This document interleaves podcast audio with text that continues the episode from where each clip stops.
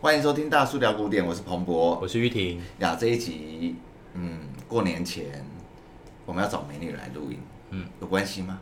没有，有啊，就是 让大家心情比较舒畅的感觉。我们是可以看到画面，是不是？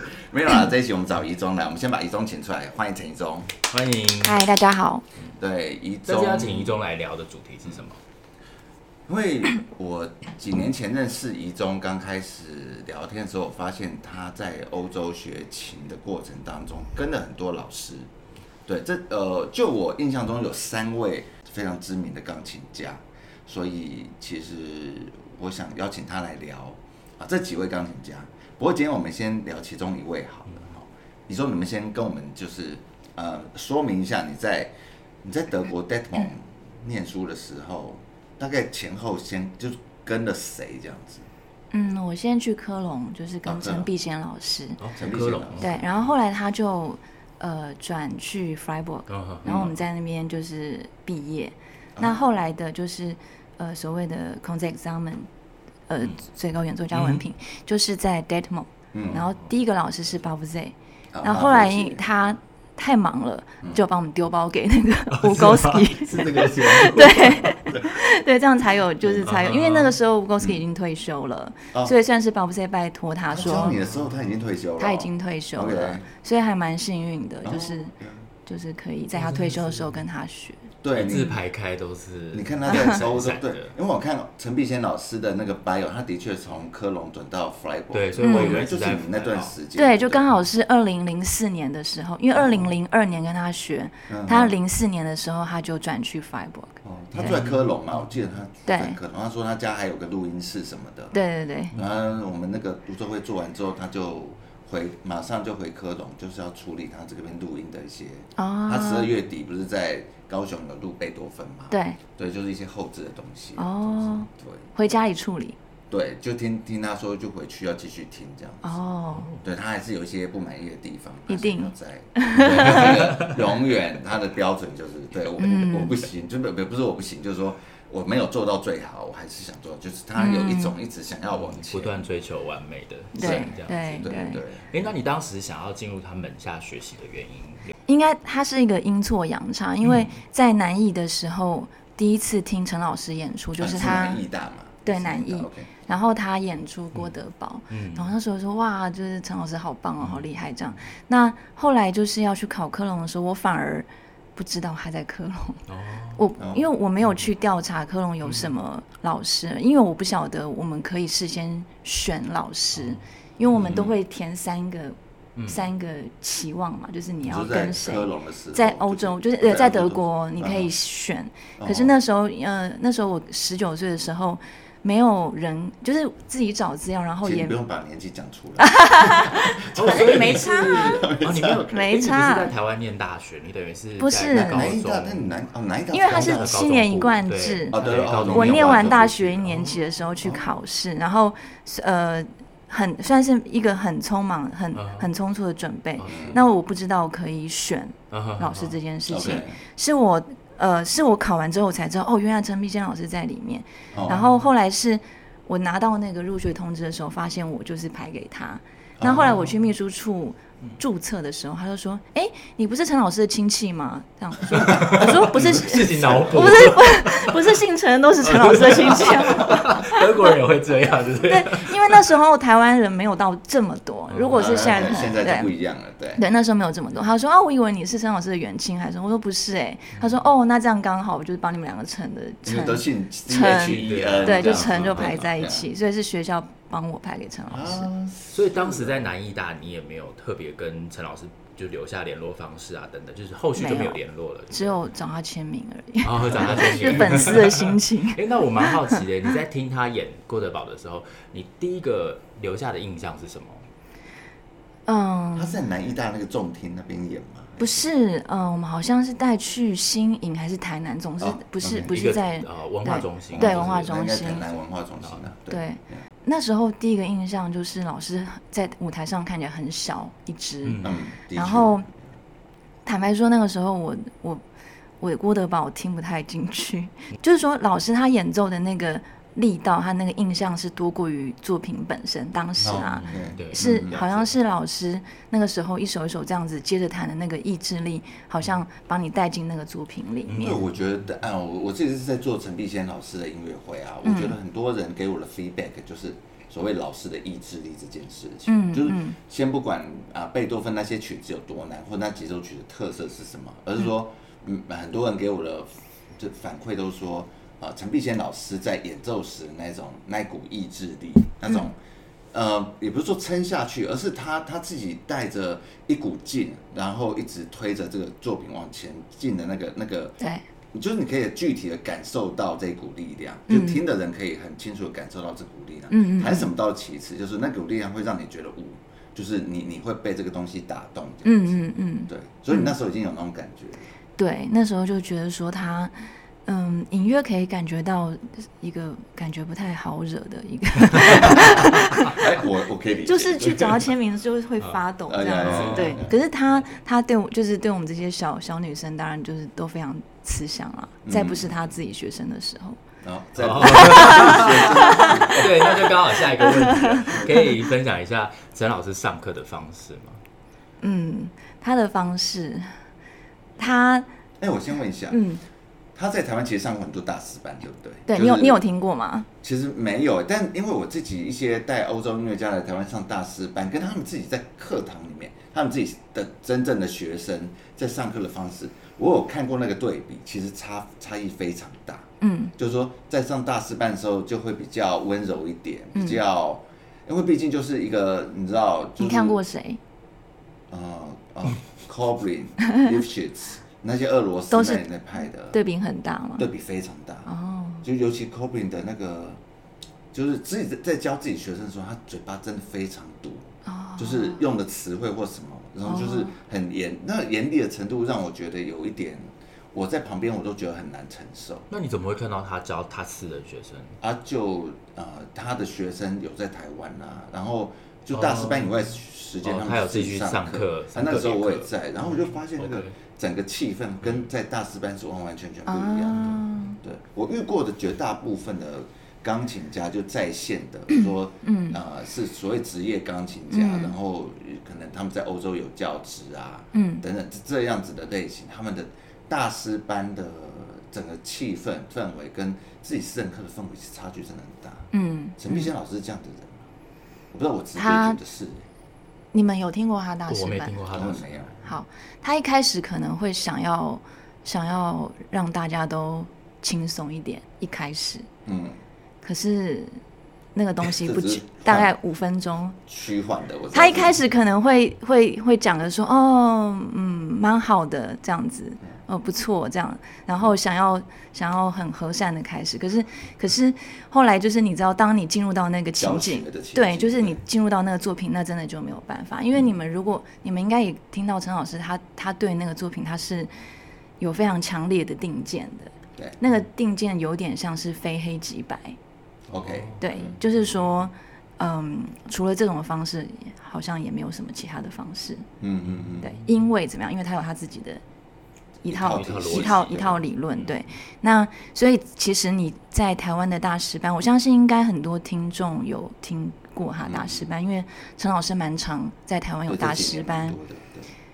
呃，你你会看到那个精神啊，就是说我们是他的放大版，就是他他私底下教学当然就更严苛，可是他在大师班，他的确是不会去隐藏呃。他的要求的。哦，对，就是他甚至呃，我甚至本来就是有一个学生骂哭啊，我觉得。很多啊，哦，真的，就是你就算不就算不骂哭，那个气氛也是沉重的，因为因为因为当他要去要求说这个音不对，那个音，因为有时候你知道你嗯。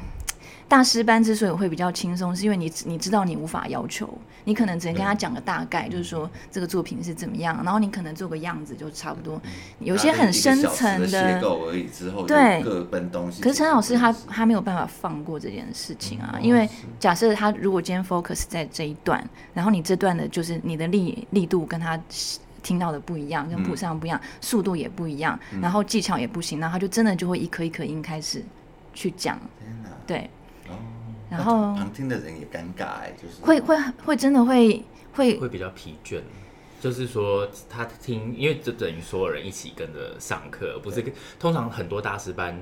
大家的，我觉得那些老师比较像是在表演哦，对对对，很多老师，特别是美国的老师，都很会上那种谈笑风生，对对对。但是我想，我可以想象陈老师绝对不是表演。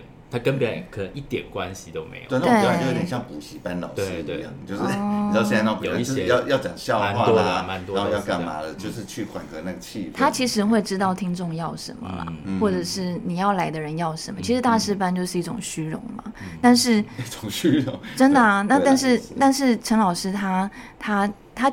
嗯，他的个性里面就是有这个很很真挚、很真挚的部分，就是说他不太管你台下坐谁啊，有没有你自己的老、你学生的老师在下面，甚至都实话实讲啊，就是说这个谱怎么会看成这样子啦，或者是说，嗯呃这个音哪边有问题？那当然你呃我们作为听我我听他上课，就会想说哇，就是学生。替他加油，希望你可以撑下去。是啊，我我觉得也还好，因为陈必先老师现在是在至少就是说是在这个位置，他他的地位在那个点，所以他这么做，其实台下不敢说什么。当然，对，完全不敢。那回到你自己身上，你当时一开始跟他上课的时候，嗯，有没有经历很多磨合的地方啊？因为，嗯，你刚刚说他上课很常会非黑即白嘛，嗯。我我们本来弹琴就是很很多很多的可能，嗯、对啊，那你怎么面对这一点？这样子，嗯，陈老师，我们毕竟还有一个学期的蜜月期，那呃，就是我刚去的时候，他真的很，嗯、就是他他其实是一个很照顾人的老师，但他照顾人的方法就是，呃，跟他上钢琴课其实是是蛮一致性的啦，嗯、就是一开始去的时候，嗯。他的确是让我重新认识说怎么去看谱这件事情，怎么去理解，嗯，作曲家他所呈现在谱上的讯息，包含什么是速度，呃，什么是句子，然后力度是什么意思，然后触键又是什么意思？那当然，你想啊，一个学期怎么可能马上吸收这些事？那，嗯，与其说呃。跟之前自己呃的所谓的弹琴的方式或诠释有什么差别？倒不如说，它是一种很蛮蛮彻底的改造，甚至你会去否定掉说，哦，我之前真的是不知道是怎么弹琴的耶。不过我觉得很多台湾的啊，因、呃、就是学生们去欧洲、美国我是不知道啦，但去欧洲很多人其实第一第一年都是被大改造，就是被。打掉重练这样子，有时候在台湾的一些概念或者什么，尤其是早早一辈的啦，就是我指的是三四十岁以上这些啊、呃、音乐家们，就台湾音乐家们去欧洲面对这些老师们，其实很多都就是第一就，但是面对欧洲的音乐家，嗯、所以我比较讶异的是陈碧仙老师也这样子，他就直接把你整个转成。他觉得你该有的样子，或者我我觉得，我觉得关键是什么呢？呃，关键是说，我觉得台湾，我们当然去的学生们一定有自己的基础嘛，嗯嗯嗯，那这个基础是在的，只是说陈老师的任何一件事情，他都是呃做到彻底，哦、因为你你呃，如果你们自己有教学经验，你们会知道你们。老师跟学生之间，他会有一个界限，就是那个界限包含，就是说你敢不敢再继续要求，我再继续要求下去，你可以承受到什么程度？嗯嗯嗯、老师对学生还是会有这样子的疑问嘛？对如果你老师还是会担心，我这样一直要求你，可能承受不住，你会崩溃或者什么？嗯、尤其是像我们音乐这样这种师徒制，嗯，是这这个东西是要去拿捏。但是陈老师他。没有，不太有这个部分，就是说他他可能一开始可能会感觉到说，哦，我这样子会不会太多？可是当他进入到那个情境里面，就没有没，没有这件事情了，就是艺术本身 就是只有你做得到跟做不到，剩下的你是不是生病啊？你是不是有什么啦？你的条件如何啦？你的之前的基础如何？对，那个那个不是不干他的事，也不干艺术的事情，所以。因为你知道，我昨天刚好看，刚好看《晋级的鼓手》，那是 五年前的片，你们有看过吗？对啊，嗯，你觉得陈老师就像那个教练吗？教练，那个教练某方面是放大版，可是陈老师就是那个状况。但是呃，意志力很坚强。对，我觉得撑过来的学生 应该都很厉害，这样子。陈老师没有乱骂人，他不会乱骂，就人身攻击乱骂人，但是他全部讲的都是呃艺术上面。即使在那一个领域里面，你要跟着老师一起，就老师拉着你往前跑，你要被拉得动，而且你要一直跟得上老师的步伐。就是对啊，是很很累的一件事情。就每堂课之前都会拉肚子，真的，因为因为呃那个状况有点像是你看不到尽头，因为、嗯、因为你不知道你今天啊练、呃、了很多很多去上课，嗯、然后觉得啊这次我这次我终于有准备好这样，嗯、然后可是每次当然老师也有也有去肯定你的时候，嗯、可是在那种情境之下，你就会觉得说这个肯定是是。你是不是 N 体质啊？就是这个肯定是虚幻的。对，这个肯定是虚幻的。对，因为因为那这一路不是都踩得很空吗？的感觉。因为因为因为你这样肯定也没有用啊！你等一下，你你等一下，马上要就是哪边？因为因为那个老师的，因为你知道我们每个人是如此的不同。我我不知道老师的他他的那个脑中的图像是什么。嗯嗯。我我看不到那个图像是什么，所以我我我知道那个我照他的。所传授给我们的那个音乐的规则下去，可是即便即便如此，你还是会有很多空隙、很多裂缝嘛。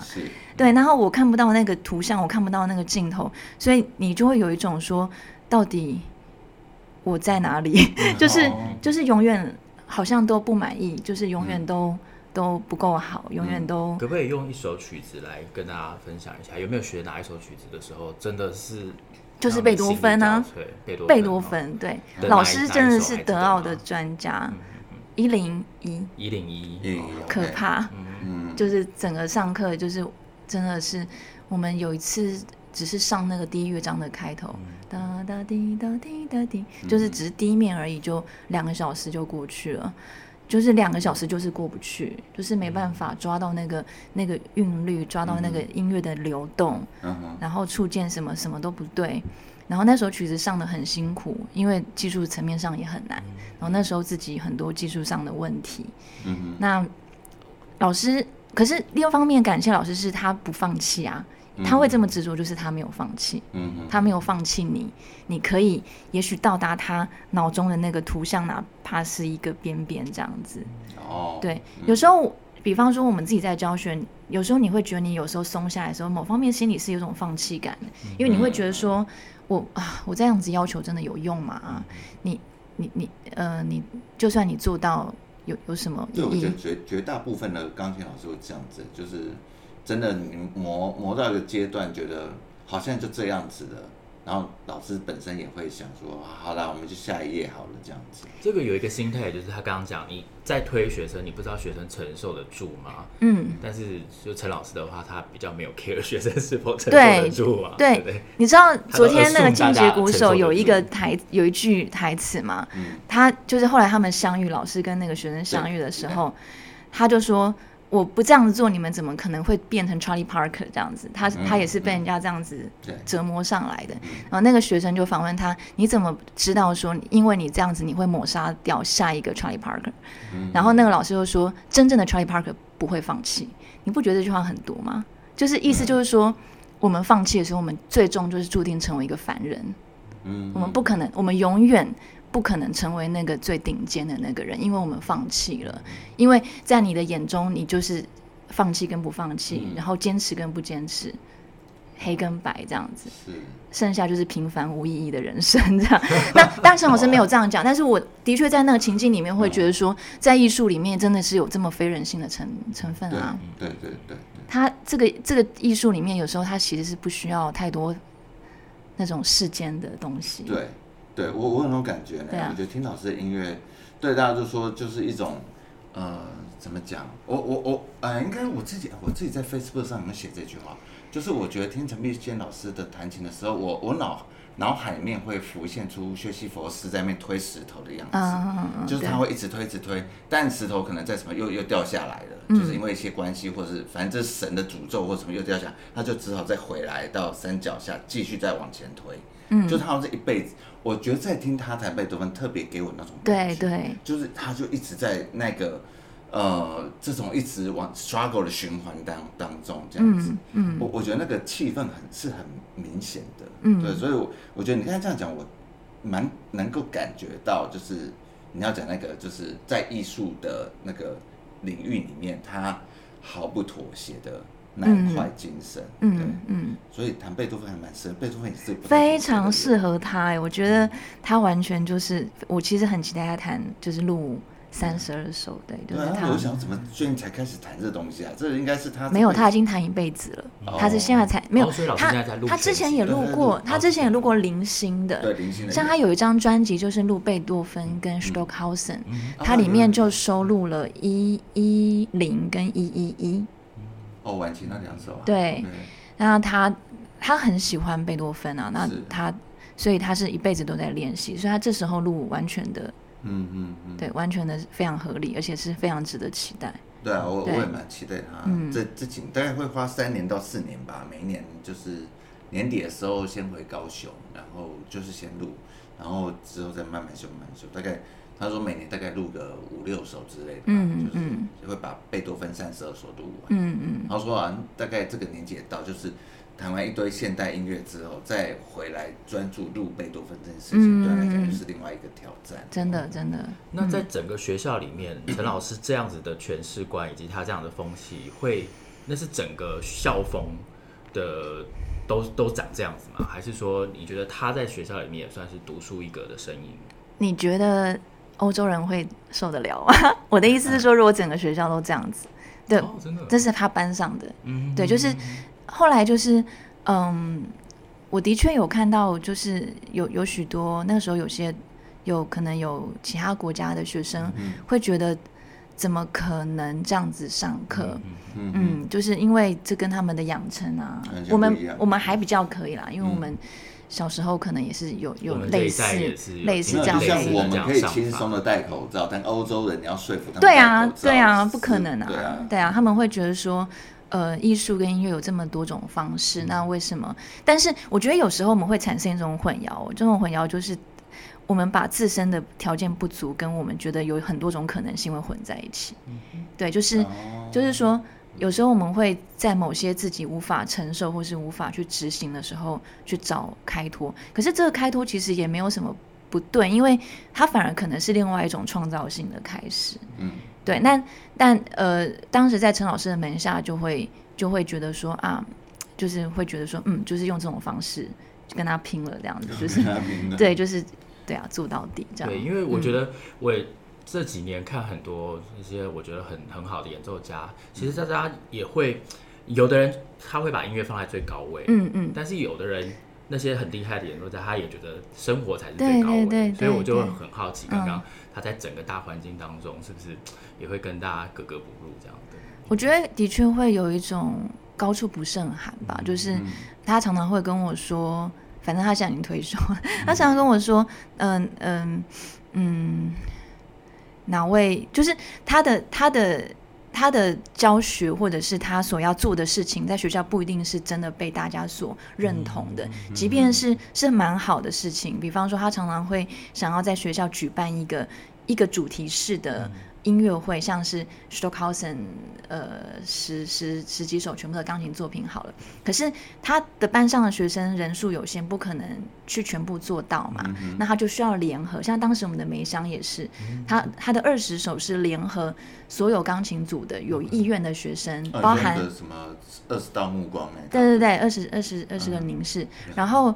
呃，也有其他老师班上学生来学，但是你想说心胸宽大，老师是 OK，就是我们我们这么做的那个上面那件事情就是音乐本身，为了那个对，对。但是如果心胸不够宽大的老师，他可能会觉得说这是怎么样？你要跟我抢学生？对啊，或者说我学生去谈这个有什么意义？对他的人生有什么帮助？对不对？就会这样？会啊，当然只要是人都会这样子啊。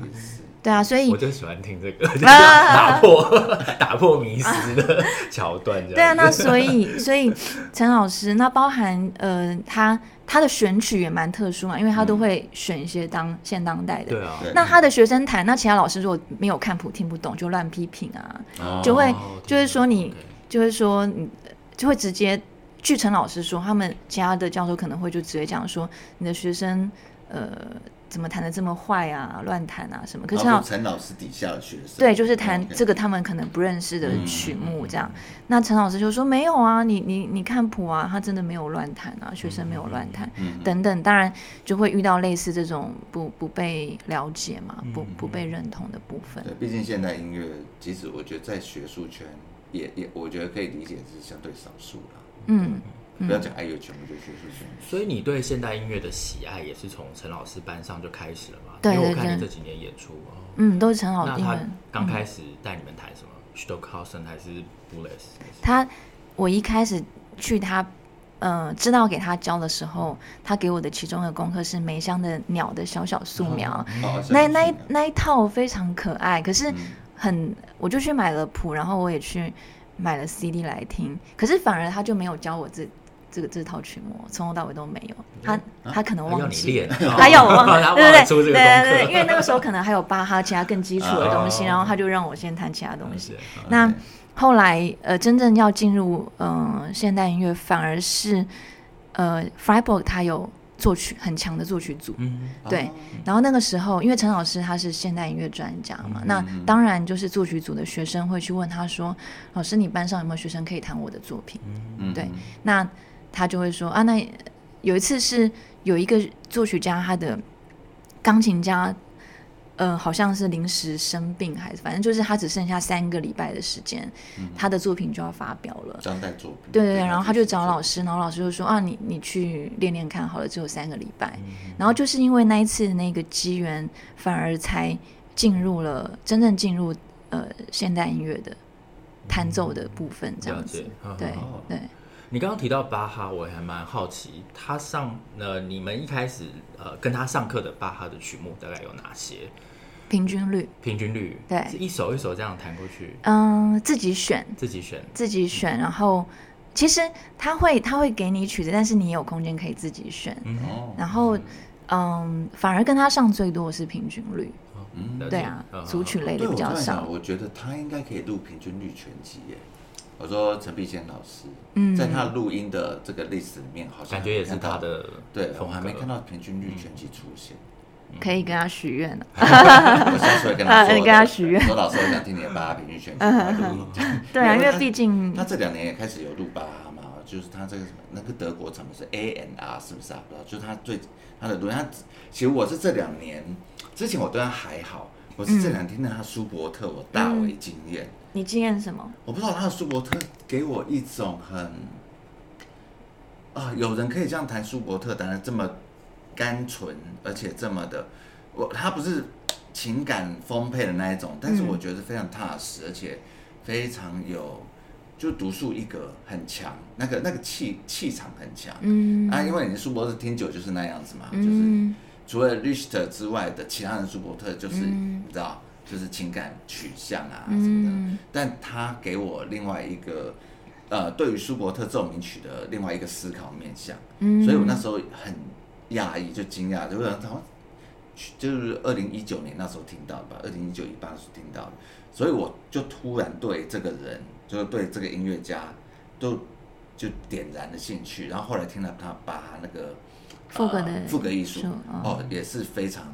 不得了的作品，嗯嗯、就是他弹的这么的深刻，对对对，我我我就很难拿一个非常呃确切的形容词，嗯、但大体上都会觉得是非常深刻的演出。我就觉得哇，这个人好厉害，怎么这些？因为这这几套作品会让我觉得，哦，这个这个人的图像，就陈碧贤老师的这个图像。就就在我脑子里面出现了，嗯，所以这次有了机会做，我跟完全不想放弃。因为 刚好这个录音师就是南方音响那个黄玉昌，他们就是要做老师的贝多芬嘛，嗯，我不知道为什么他们接上线，但总之呢都要录了，就顺便谈音乐会吧。所以问就是陈黄老师要帮我问那个呃陈碧贤老师，哦，就说哎，他们要不要开个音乐会啊什么？嗯，然后说我有认识不错的嗯那个经纪公司可以做什么什么。哦，就牵线这样，对，就牵线那种。嗯嗯对，我觉得他那个很，对我刚才说就是那个在舒伯特里面很，我觉得让我有点讶异的另外一面，嗯，就让我觉得对这个人有一种，在我的 image 里面有个新的一个面貌。但我知道已经很久了，这一定是他很多年来的一个样子，嗯，对。但对我来讲是真的是还蛮蛮蛮蛮蛮新颖的，就是听到那样的声音。嗯嗯，我是对他的音色处理，其实我觉得陈老师他就是有自己的困靠，嗯，然后就是他的音色对我来说很独特啦，嗯，因为我常常就会受演奏家他如果有独树一格的自己的音。音色，嗯，我觉得他就很能够说服我，就是他有一个他的世界观，那个组成的零件的感觉，这样子。嗯，嗯，那因为你刚刚提到图像，你们在跟他学的时候，嗯，其实你不太知道他最终想象那个图像是什么。对。所以那在这个靠近的过程当中，他就会去怎么样形容这些音色啊？他是用乐器吗？还是是用形容词？还是他是用什么样的方式来带领你去靠近那个图像？嗯他会用，其实用蛮多种方式啊，嗯、就是呃，你刚刚说乐器哈，不过我觉得最终是那种那种要求，你知道，我举个极端的例子，嗯、像梅香有个作品是《力度与时值的样态》，嗯，它是他练习曲的第二首，嗯，呃，就是他就是每一个每一个音都有它的力度，呃，时值还有。高音高都是序列，都是编好的，哦，所以它的每个音就就是一个小世界，这样一个触键，嗯。有的是这个音是重音，下个音是 tenuto，下个音又是什么？对。然后呃，我那个那个极致的例子，就是因为你每个音都是如此的不同，嗯，那你要去你要去呃展开你自己的那个尺度嘛，就是我的最大声到哪里，我的最小声，那我的最重到哪里，我最轻到哪里，你才可以在。这个最上面跟最下面当中去排除你自己的序列，然后你自己的序列，然后呃，老师他他的序列是非常清楚的，嗯、就是他的大声跟小声之间他有多种的这种组合。嗯、那在梅香里面，就是真的那个时候跟他工作的时候，他就是一谈就是说不对，那就是。不对，然后就是说这个是太重，然后下一个音太轻，然后说你刚刚不是弹这样子 forte，你为什么现在是这样子呢？那你刚把你的 forte 放在哪里？就是这样一个一个音去去要求，去去要求这样子。那当然你要用任何种方式在你的脑中去模拟是你自己的事情。不过就是在上课那种那种状况之下，你呃你你你所学习到的是，就是说好像你自己在练琴的时候。很很多事情，就是那个细节是真的是没有想清楚的。当你当你呃说我说是就是没有其他可能性的时候，你有没有这样子的勇敢，或者是你有没有这样的保证、自信去讲？那你没有自信的，那你你要去因为一件事情，然后被别人逼问到底。其实我觉得任何一句话都会要要讲到这样的非黑即白，就是是就是是，这个要非常大的。勇气，而且以及要很经过千锤百炼。对，所以所以你在遇你在面对，就是说，哦，我我好像以为我自己练，好像练了很多，那但是就其实都不清楚啊，嗯、就是这个不清楚，嗯、那个不清楚。就是、即使是百分之九十，其实最后还是那个百分之十，还会让你动摇的。那可以分享两三个和他上课时候最难忘的一些 moment 吗？就是刚刚都蛮痛苦的嘛，有没有一些没有没有，不是那呃那个痛苦的确是一个嗯必经的过程，但是你也知道说，如果能够留下来，当然就不是只有只有那个部分，所以我不希望不希望听众听完去跟陈老师打小 报告说陈都在讲你的坏话，没有啊，没有讲陈老师坏话，陈老师跟我感情很好。嗯嗯，我其实我昨天有仔细想了一下，我的确。蛮蛮难回想出那种很特定的那种细节，不过呃有一次是在弹什么，也是在谈谈梅香吧，那个嗯。二十个凝视的第一首，然后要开始弹，要就是因为你知道我很已经习惯，就是弹下去老师就是耐这样子，就是不对，就是有时候你会觉得那个钢琴好像是烫的，你知道，就是弹呃就刚弹弹出来，就是因为就是你知道怎么弹 对不对，然后。那个时候就是要开始弹的时候，就耐这样子，然后我想说，我根本还没有碰到琴键，还没有碰到琴键，这已经超越了，就是超越我的想象。然后，然后我就停下来，然后老师说：“你态度不对，这样子。你说你整个态度不对，嗯。然后你可是你知道那个时候也嗯。”在在上很难整理心情吧？对，而且你知道我上课其实是很，就是真的是就是听老师讲，因为你很难当下去反问说哪里不对，告诉我哪里不对，当然不可能这样子，你只能就是你知道就是啊、呃，好，再再试一次这样子。哦，然后，可你本性是这样，这么温顺的人吗？因为我认识你，我我上课是非常温顺的，因为对，因为因为这样子才能减少摩擦，你知道，就是因为你还是可以能屈能伸的。不知道，好像好像好像也是一种，你知道，那时候也是一股一股，因为你知道，老师其实，在课堂上。有很多学生都会因此流泪嘛，就是会觉得说啊，就是太挫折了这样。曾经就是有一个西班牙的同学，他是他是已经鼻涕都滴到裤子上了，就老师好像也都没看到，就是一直一直帮他工作的。然后我在旁边看到这个情况，我那时候心里就有一个心得，就是说真的是哭是没有用，就在老师课堂上，所以就决定就不不可以哭。所以我比较自豪是五年都没有在他课堂上哭过。没有哦，但是就是你知道，就出了关上门的，就是出门的时候关上琴房门的时候，哇，就是那眼泪就就这样会会会这样流下来。对。但你现在回想那个流眼泪的时候，应该是很，我觉得也是蛮难忘的吧？因为现在回台湾基本上是做，也没有这种环境，也做不到这些事情。对对对，那个时候就是会。以前那一个小时的魔鬼训练或两个小时的魔鬼训练，然后出来之后那种很。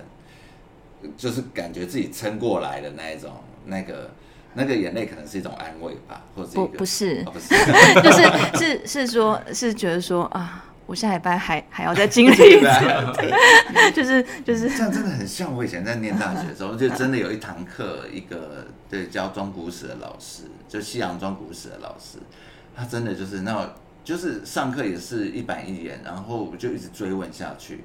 然后我记得那堂课每次要上课之前，同学们就是我记得是礼拜三的下午第七节或第八节。他说我们五六就是你如果自己接了这堂课，你五六绝对不敢排别的课，嗯，就你要开始去调整心情，让自己来上这第七就第七节课这样子。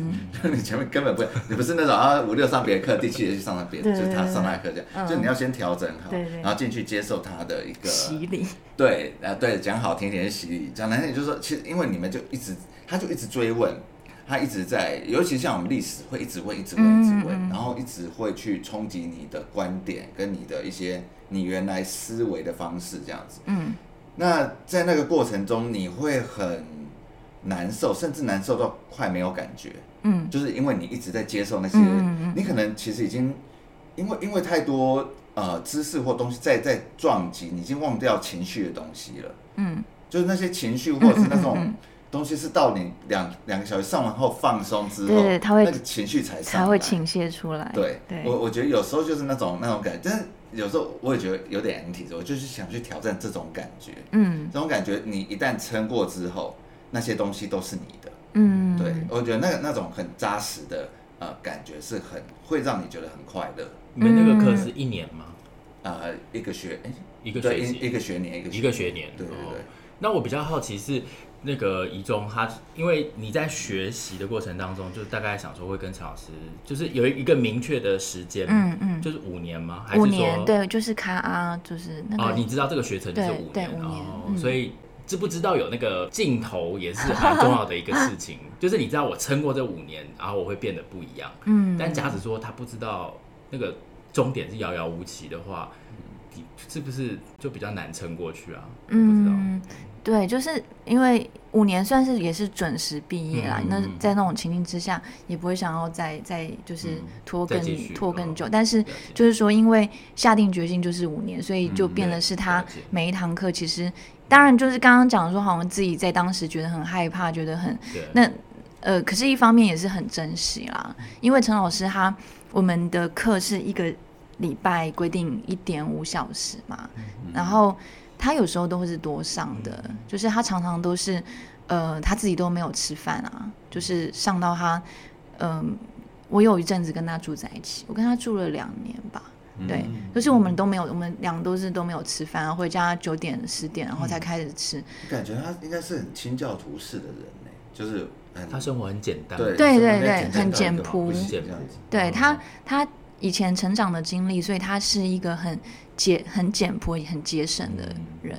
对，所以他不会去追求一些感官的享乐或者是刺激，这样。这个东西应该在他字典里是不存在的。嗯嗯嗯。所以你跟他生活的状态，应该也是你会被他也是磨练到，就是很简朴。生活还好，呃呃呃，简朴哦，会哦，就是因为我们当时还有另外一个印尼的同学，然后住在他家。对，我们有不同的房间，然后比方说在洗碗的时候，陈老师有时候经过的时候，就会说啊，那个水啊，我都已经存在那个，就是他有时候洗菜的水，他会存起来，然后再用来洗碗还是什么的，就是他不会浪费那些水。那如果看我们就是水开的比较大的时候，他可能就会稍微 稍微提醒一下。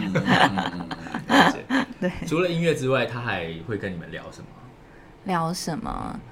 我嗯，我昨天也在想这个问题。其实他会聊很多，嗯，可能是，呃，我觉得是关于缺憾的部分，就是说缺憾就是他的成长，嗯、然后在亲情这个部分，嗯、对，然后嗯，还有就是你你你可以看到那个代价啦，就是你要去追求一个艺术的极致里面，就是真的有很多的牺牲这样子，嗯、对。嗯然后你也可以，老师有时候也会提到说啊，就是真的对你们太凶，这样子。对，凶完之后的对对对，他有意识到。但是你那个时候如果相信，你也就，对，他还是会继续凶，对 对对。然后继续凶。对，老师很喜欢看书，他的我好像仔细想想，他没有什么娱乐，哎，至少在他在我面前没有展现他的娱乐。他呃，但是我看到他除了。弹钢琴之外的事情就是看书，我看小说，我真的完全觉得他就是那样的人。就是我只是跟他短短相处一两个礼拜，我就觉得他应该是一个不会有娱乐的人。对，就我指的娱乐是我们这种定义的娱乐，比如说划手机在那边去电影院啊什么的，他绝对他完全不会。但他不是说就是应该说他的娱乐不是我们想象中的那种娱乐，嗯，而是他是比较追求心灵上面的那种，嗯，比较接近。对，我刚才就十多个学派那种，就真的清教徒的，很就是，我觉得这样的人在现在简直是就是应该凤毛麟角吧，就简直是一个，好像修道院里面，对，就是修道院里面很专心的在那个他的世界里面去，不管外面发生什么事情，嗯、然后真的我常常我这一次真的觉得很好玩，他他因为音乐家来演出嘛，然后就会收到很多的礼物啊，嗯，他。最最最最多的，我常最常听到口头禅是，他们为什么要对我这么好？嗯，对，他常讲这句话，对，就说我只是来呈现我的音乐，然后呃，我希望大家可以就是对，就听到我的音乐这样子。我不知道为什么大家要给我这么大的 favor 这样，嗯，那你知道台湾人就是人情味重嘛，或是你知道，尤其是他在台湾的位置又是地位是这种中等级的，大家一定就是对，他说来一堆。就是礼物，他也就不知道，就有点手足无措。对对对对对，会有点尴尬，对不对？很好玩，就是他的那个反应对我来讲是很好玩的。嗯，但他我就觉得他真的是就是很 focus 在自己的那个自己熟知的那个领域里。嗯嗯。哎，有一个问题我都忘记了，就是其实你自己最喜欢听他弹什么曲目啊？弹，我喜欢听他弹，喜欢他弹 Schoenberg，我很喜欢。对，因为。嗯，Schoenberg 就是他跟我觉得贝贝多芬啊，然后 Schoenberg 跟老师很合，就这两个我觉得特别。然后他呃，为什么？是因为嗯，一开始如果我们不了解，就是还没有接触为可能会觉得他嗯是蛮生硬，对不对？就是会觉得有点门槛，有点距离。对对对，可是。嗯，陈老师真的是可以去呈现出那个 Schoenberg 非常热情如火的那一面，嗯、就是很神经质，然后甚至有点扭曲啊，然后很很热的那个部分。嗯、我觉得他可以把徐马克弹得很热，嗯、对，哦、很喜欢他弹的 Schoenberg，对。我再找一反而是他那个情感面可以在，就是很就呃，像你刚刚讲舒伯特，你会觉得他那个。嗯，表达方式跟你我们之前所感受到甜美的舒伯特、温暖的舒伯特不太一样，对，对不对？那嗯，可是这个东西放在现代，就是现当代音乐又刚刚好，就是因为现当代音乐可能它的要求或者是作曲家的指示又比陈老师更更严格，所以陈老师反而就可以去，我所谓更严格就是说。很多有的没有的指示，对对，很多很多没有的限制，这样那反而世界里面比较悠游自在。对他，没有他反而可以去释放出他内心那个柔软的那一块，对对。但是观察好很有趣，因为反而他弹莫扎特，你知道有个很有趣的经验是有一个录音师朋友，那时候他刚出莫扎特，那张他有拿金曲奖嘛，然后他就那时候我还在陈老师的门下，然后。他就问我说：“你有听陈老师的莫扎特？”我说：“有啊。”他说：“嗯，那你觉得怎么样？”然后我因为我那时候是他的学生嘛，然后我嗯，你不太你不太有其他的空间去去站出来去看一件事情，嗯嗯、所以我当然觉得很好啊，我觉得非常好。嗯、那呃，那个录音师朋友就说：“我觉得很不好听哎、欸，这样子。”我说：“什么？你你说很不好听是什么意思？”他说：“为什么他弹的莫扎特这么的硬啊？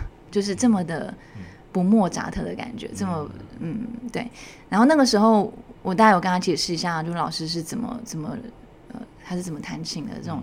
那后来就是过了比较多年，嗯，我再回去听陈老师的莫扎特，我就可以理解为什么那个朋友这样子说那个不好听的那个成分。嗯嗯嗯、对，因为就是那个嗯那个比例，你知道，有时候嗯陈老师在弹。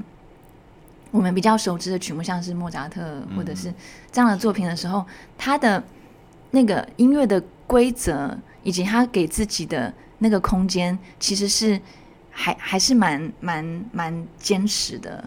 对，所以即便是他要唱一个 rubato 或是一个很甜美的声音，那个那个你可以感觉到那个框架是非常明确的，以至于这个框架明确到。或者是说，在他的那个音乐的内容里面，他所感受到那个人性的部分，未必是，未必是真的是从人的温暖、人的身上的温暖而来，未必是，有时候可能是真的是钻到那个音乐的本质，它的深深层里面是自己跟自己的一个一个对话来讲的话，那这个东西呈现出来就不容易被大家所理解。那我反而很珍贵这种，就是珍惜这种东西，因为我觉得现在很多的音乐家，或者说我说台面上厉害。他们都会去，比如说他们要录新曲子啊，或干嘛的时候，都会先去听看别人的录音版本或怎么样。嗯，然后我觉得在聆听别人录音，不管是 A、B，反正不管你听了十个或听了一个两个，我觉得都是某种程度的啊、呃，因为你接受了别的观点，或者你接触到别的观点，其实都是一种在妥协，就是你那本身就是一个妥协。嗯，我觉得陈老师的，我刚才说的舒伯特或者是莫扎特，他会给我一种感觉，他就他直接谱在那边。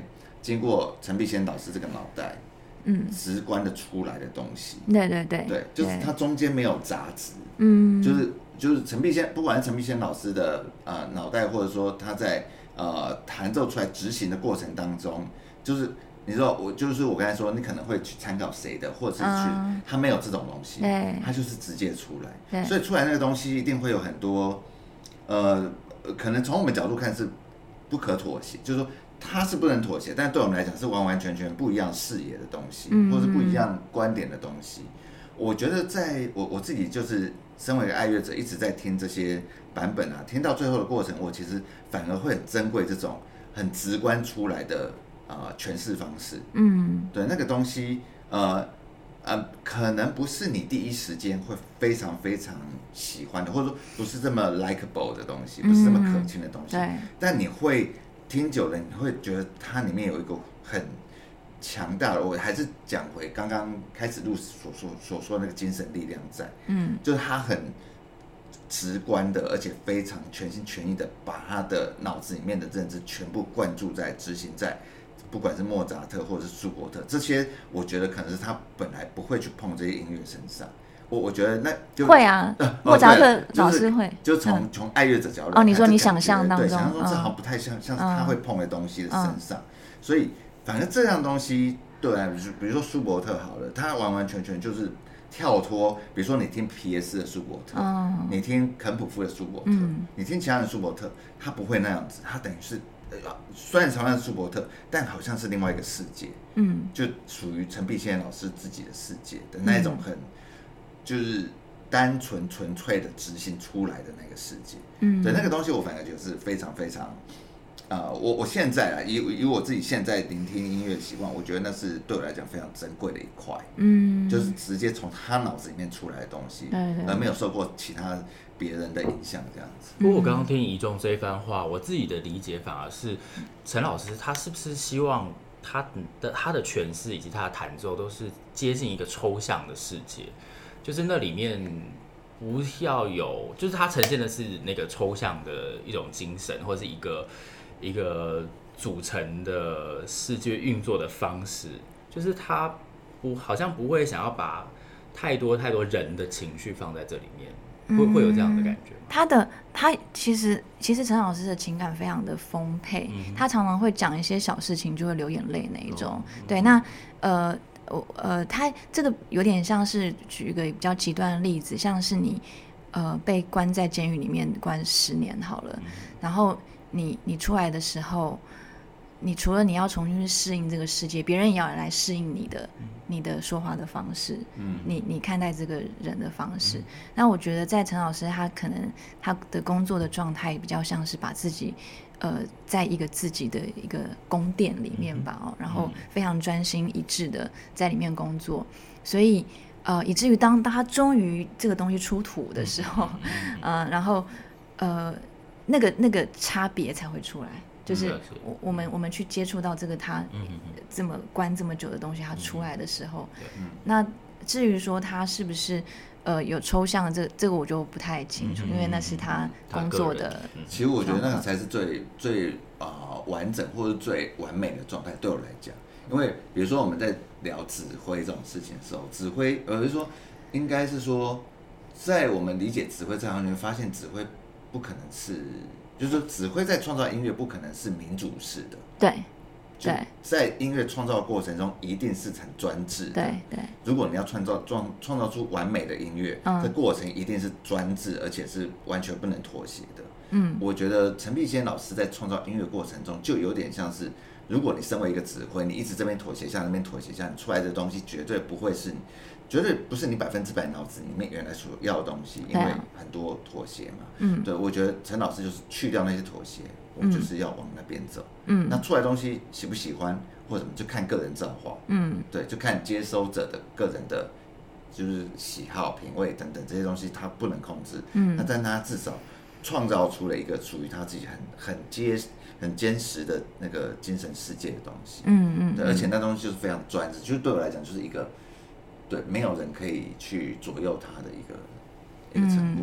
嗯，那他这样子的弹奏精神，你觉得你也完全沿袭了下来吗？就是你现在自己的诠释观，或是你现在自己的弹奏的习惯，嗯、还是你对这样子的一个诠释观，你有微调过，成为你自己的？嗯，一定会微调过，嗯、因为我没有办法成为陈老师。嗯、对，因为嗯、呃，你陈老师他这样子的。他的成长的背景啊，他的机遇，就是这是一连串造就，还有他的身体的构造，嗯、造就他势必得如此。哎、欸，对，然后身身体构造，嗯、其实他他是马克拉维，我其实他手不大，对不对？很小、啊，很小，他小对，陈老师手很小，所以他其实有一套他自己的指法，嗯、在面对汉马克拉维这样的曲目的时候，我其实，在旁边看，我觉得那指法是跟我。看其他人弹是完完全全不一样的。Uh, 我我觉得在很多小细节可以发现，陈老师其实真的非常非常下尽苦苦功。对，在这种事情身上，当然，要不然他没办法弹啊。嗯、因为因为手，你知道，刚刚人家手真的就是 就是我们我所有的限制都会展现出来嘛。嗯、那所以陈老师他第一个面对的，他常常会讲他手小。嗯，对。那所以他因为手小，他。他并没有因为手小而不去碰一些大曲子啊，像像那些俄国的作品，他也是去学啊。Prokofiev，对，那那所以他就必须要克服很多。如果真的有没有办法一次弹下去，他就只能用弹跳的方式。嗯、那这就这个身体性，我觉得是构成他的弹奏很重要的一个，嗯、因为他的他的指法一定是跟一般的手大的人不太一样。嗯、对，他可能要用两只手去、嗯、去完成一个大和弦。嗯，那或者是甚至用一些很当代的指法或弹奏方式这样子。对对。那刚才我打断你的那个，对，你说就是你会做一些微调，就对。哦微调，对啊，因为因为嗯、呃，在跟陈老师，我们在可能在这种师徒下，每个人可能也都会有类似的经验，就是说他的第一个过程就是他很想要成为老师这样子的一个人，嗯、就是因为他是如此的像高山一样，就是、嗯、而且他又是教授你最最主要的人嘛，那那你一定会想要成为像他这样子，他他这样的成就，然后他这样子的思维思维，他的他的一切就是他的演奏方式等等，嗯、那嗯、呃、我。在他的门下的时候，我也是尽力这样去试。那不过比较不一样，就是说，因为他教德奥会特别凶嘛。就是贝多芬啊，巴哈。那时候我就找到一套生存方式，就是就尽量不要去谈这些，谈一些法国作品。对，没错。然后谈就是弹弹，反而谈当代东西，他就超爱这样子。然后他就是会特别去，他会很珍惜他，愿意去学现当代音乐的学生，尤其现在这个环境。对，所以就是你去谈这些，他反而就会变得比较慈祥，而且会有时候会出乎意料的。好，嗯、就是会觉得，哎、欸，我根本没这么好，你为什么？的生存之道。对对对对。然后有一次哦，有一次就是我在弹德布西的时候，他就他就弹完之后，他就合上谱，他说：“你为什么一直弹德布西啊？”然后说：“ 你为什么都不弹？我是贝多芬的专家，你为什么不跟我学多学贝多芬？还有巴哈，最近也很很久没听你弹。”被盯上了。然后，对对，那那。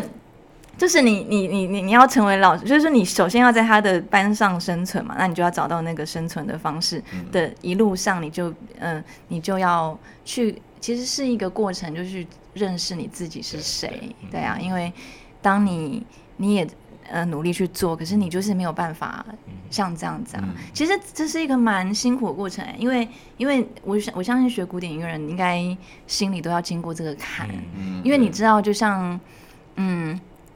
晋级的鼓手就是那样子的状态，就是说他能之所以能这样子要求，是因为他的设定就是你们这些都是要成为一个最顶尖的人。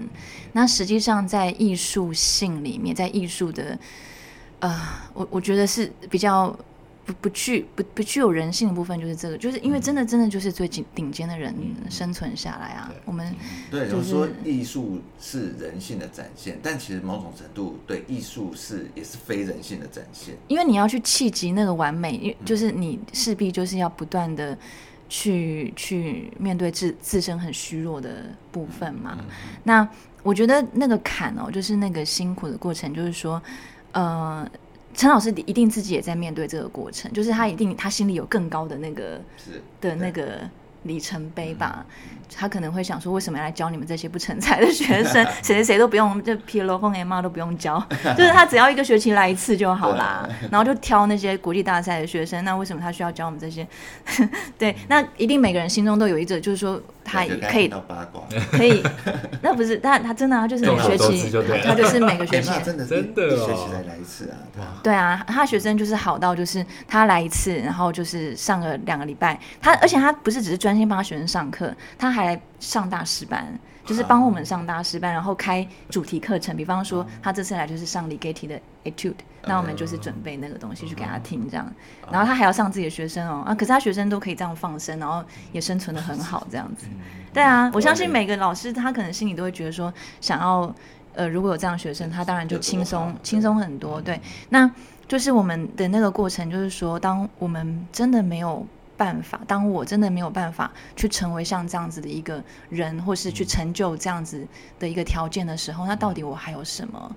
就是我，我，我这些都不是我啊，就是没有办法像老师这样子，也没有拿那么多国际大赛奖。那，那你还要继续弹钢琴吗？那你弹钢琴是为了什么？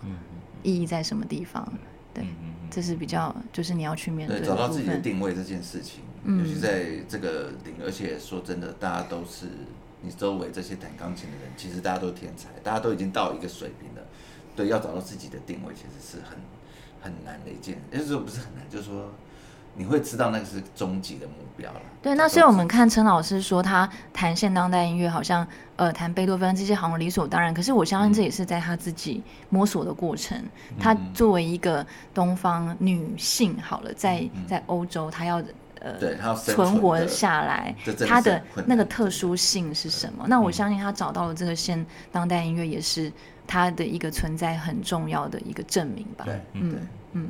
我觉得又让我更认识陈碧仙老师一点的。虽然说我其实我的概率的 picture 也是那样子，嗯、只是我觉得看人的解析度更高的感觉。哦，对，很好玩。就是我觉得有这样一个 human being 存在，是我觉得尤其在现在的艺术，就是音乐界是很很珍贵的一件事情。嗯，因为真的我在跟他相处过程中，我真的有一种觉得他不是说他不存在这个人世间，是他真的是跳脱这个。